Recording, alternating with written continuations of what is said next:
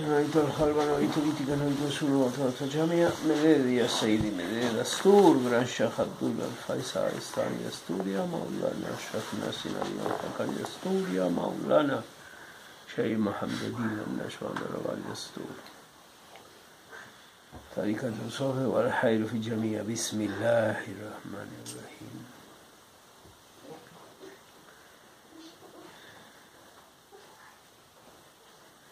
todo lo que movemos, todo lo que, donde nos movemos, es energía. En realidad somos seres energéticos. La materia es energía. Nada está exento de la energía. Todo, si tuviéramos la forma de medirlo, todo tiene una carga energética. Todo. Hay cosas que, por más que pongamos tester y demás, aparentan no tener ni un positivo ni un negativo, sin embargo toda la creación funciona así. Desde las piedras a las plantas, a los seres humanos, a los seres vivos, a todo lo creado. Porque nada puede ser creado sin el balance entre un lado y otro. No hay forma de crear algo sin un centro. Y un centro requiere dos extremos o más. Y la única forma de que esos dos extremos no se apilan es siendo contrarios, positivo y negativo. La creación es muy simple, aunque parezca muy compleja. Empieza a partir de cosas muy sencillas y muy simples. Y una de ellas es esta. Es una ley de energía muy simple.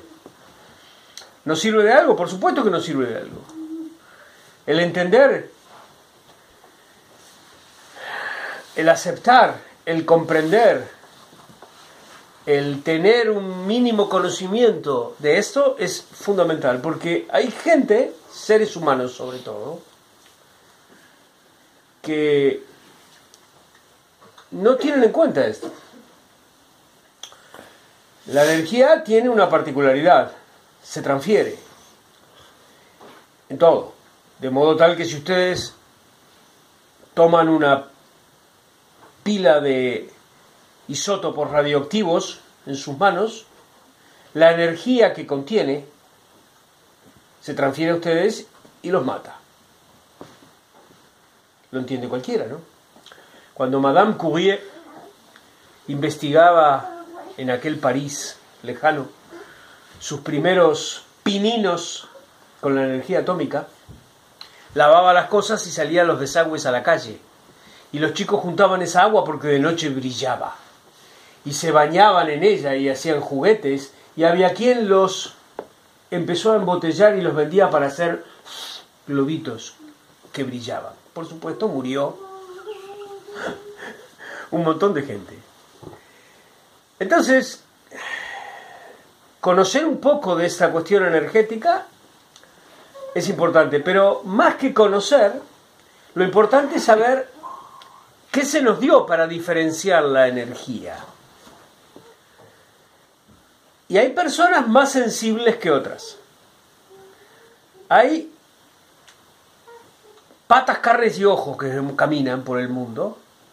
Y hay seres más sensibles y hay seres muy sensibles. Pero hay un punto de equilibrio que nos permite hacer lo que decía en ese frontipicio en un templo en India, que solo los hombres se meten donde ni los ángeles, ni los santos, ni los demonios entran, y lo peor es que muchas veces salen indemnes. ¿Qué se nos dio para ver esto y manejarlo? Por ejemplo, por supuesto van a decir es un santo. Maulana Shahnasi Nadir al-Hakani Kadasalah Sirah del que damos gracias a Dios de que prácticamente no hay soja y que no lo mencionemos. Puede estar siempre presente en nuestras vidas. Amén. Maulana no tenía problemas en ir a cualquier lado, en sentarse con cualquier persona. ¿Cómo hacía? Santos de alto calibre los he visto huir de ciertos lugares, literalmente huir por temor a energías que no podían manejar. Pero Maulana no. Maulana Shahnazin, imperturbable. Muchos podrán decir, bueno, pero ¿y cómo le fue? Bueno, nadie puede evaluar si hubiera sido más sano o menos sano, más fuerte o menos fuerte, pero el trabajo que hizo lo hizo impecablemente bien y tuvo una vida larga y muy sana hasta los últimos años donde se enfermó. Pero él no tenía problema alguno. Entonces, ¿cuál era el punto de su equilibrio? Muy sencillo. Muy sencillo. Él integraba un selecto grupo de seres que habitan esta tierra, que están en constante comunicación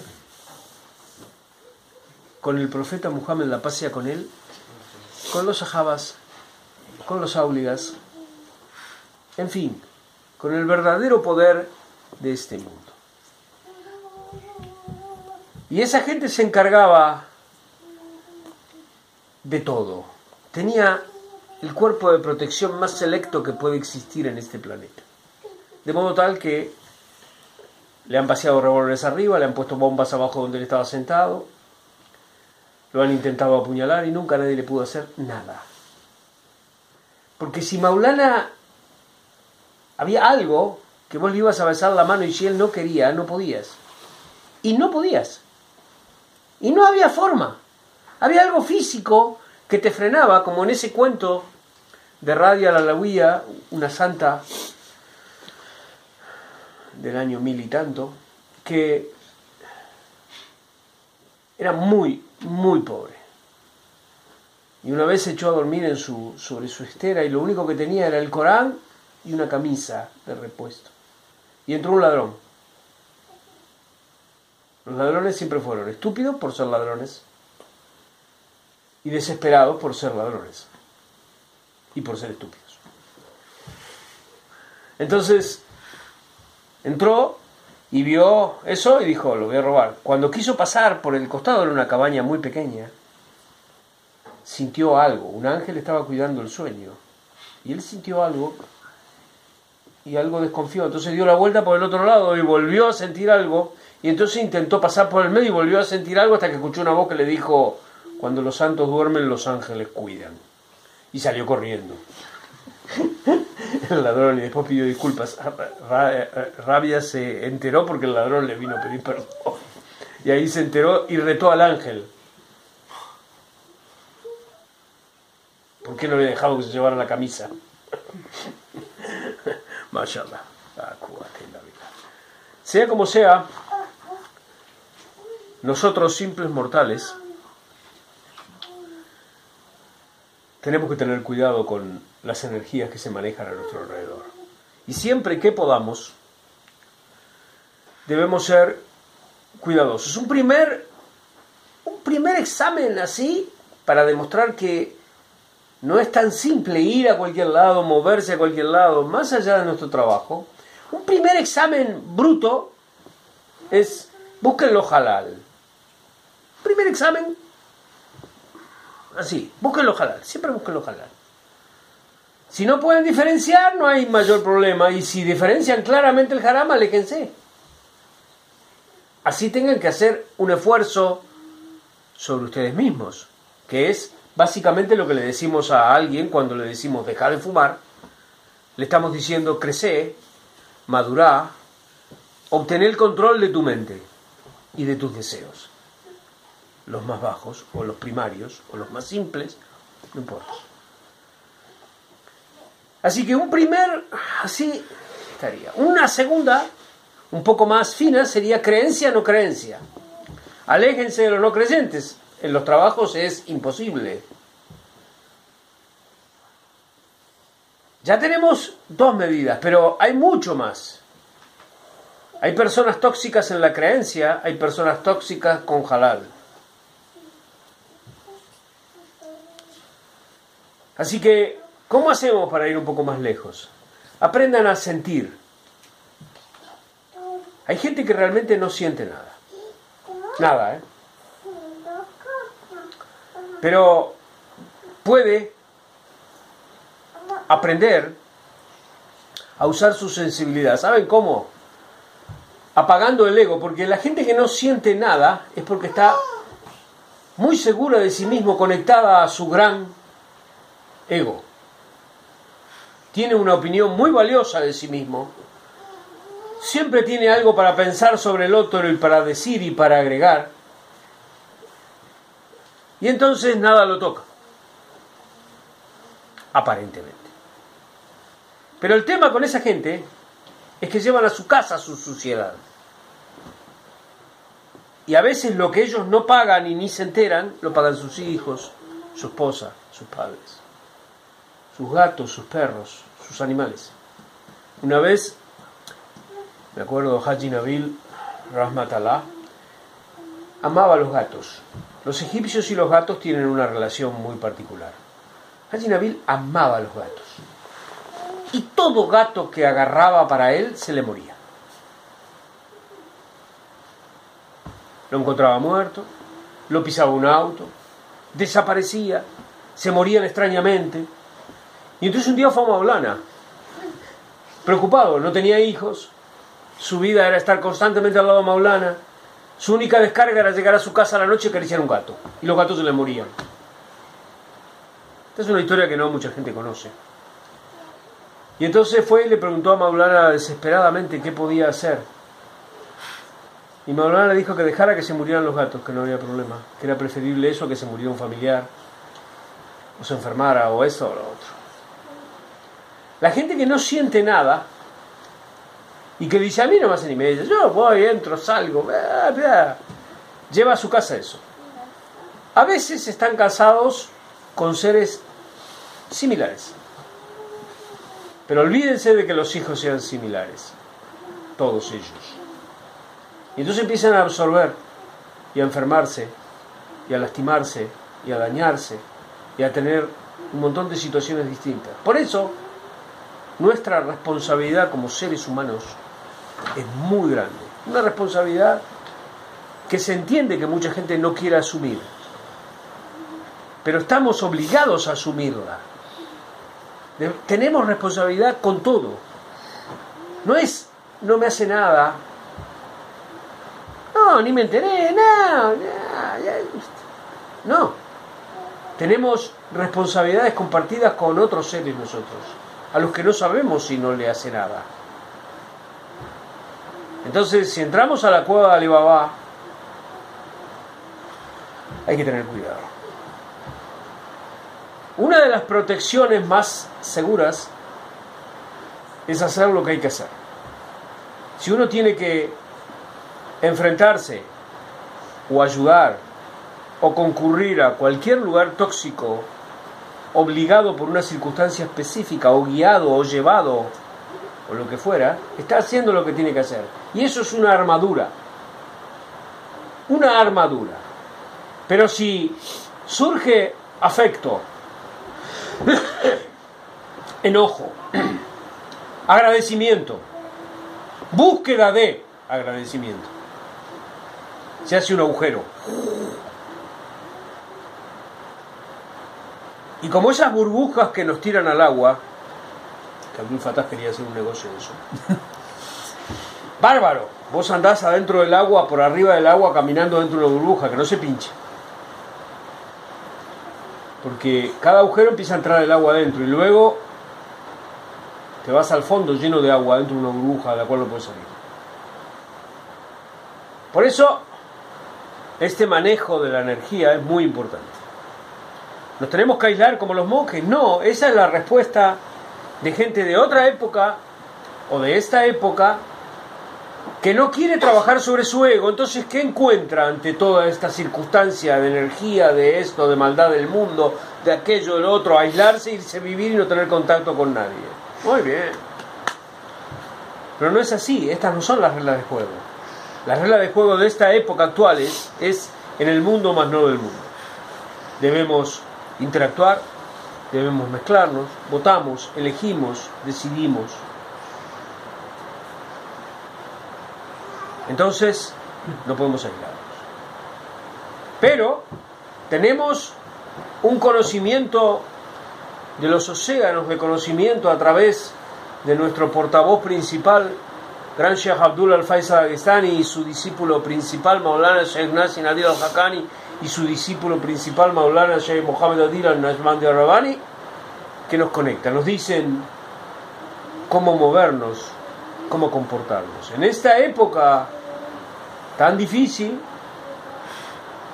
nos muestran cómo hacerlo, cómo movernos, qué buscar, qué hacer, qué está disponible para nosotros y que no importa cuán lindo sea y cuánto nos gusta, don't touch, please.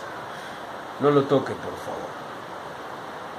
Aprender esto es subir de Macam, empezar a ser un ser humano, intentar ser un adulto, mujer o hombre.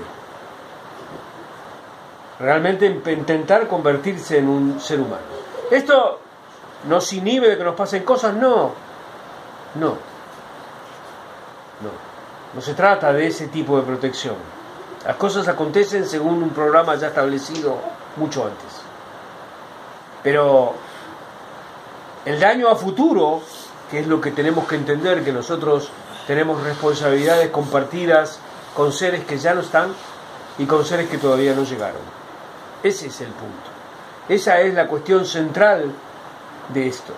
Que nuestro egoísmo, nuestra forma de vida, nuestra soberbia, nuestra insolencia, nuestra idiotez, nuestra inteligencia nos lleva a pensarnos que wow. Y no es así. Tenemos, repito, responsabilidades con gente que compartidas con gente que ya no está y con gente que todavía no llegó. Y eso debe ser suficiente para entender que esto es mucho más complicado de lo que aparenta ser. La solución muy simple Vida simple y sencilla.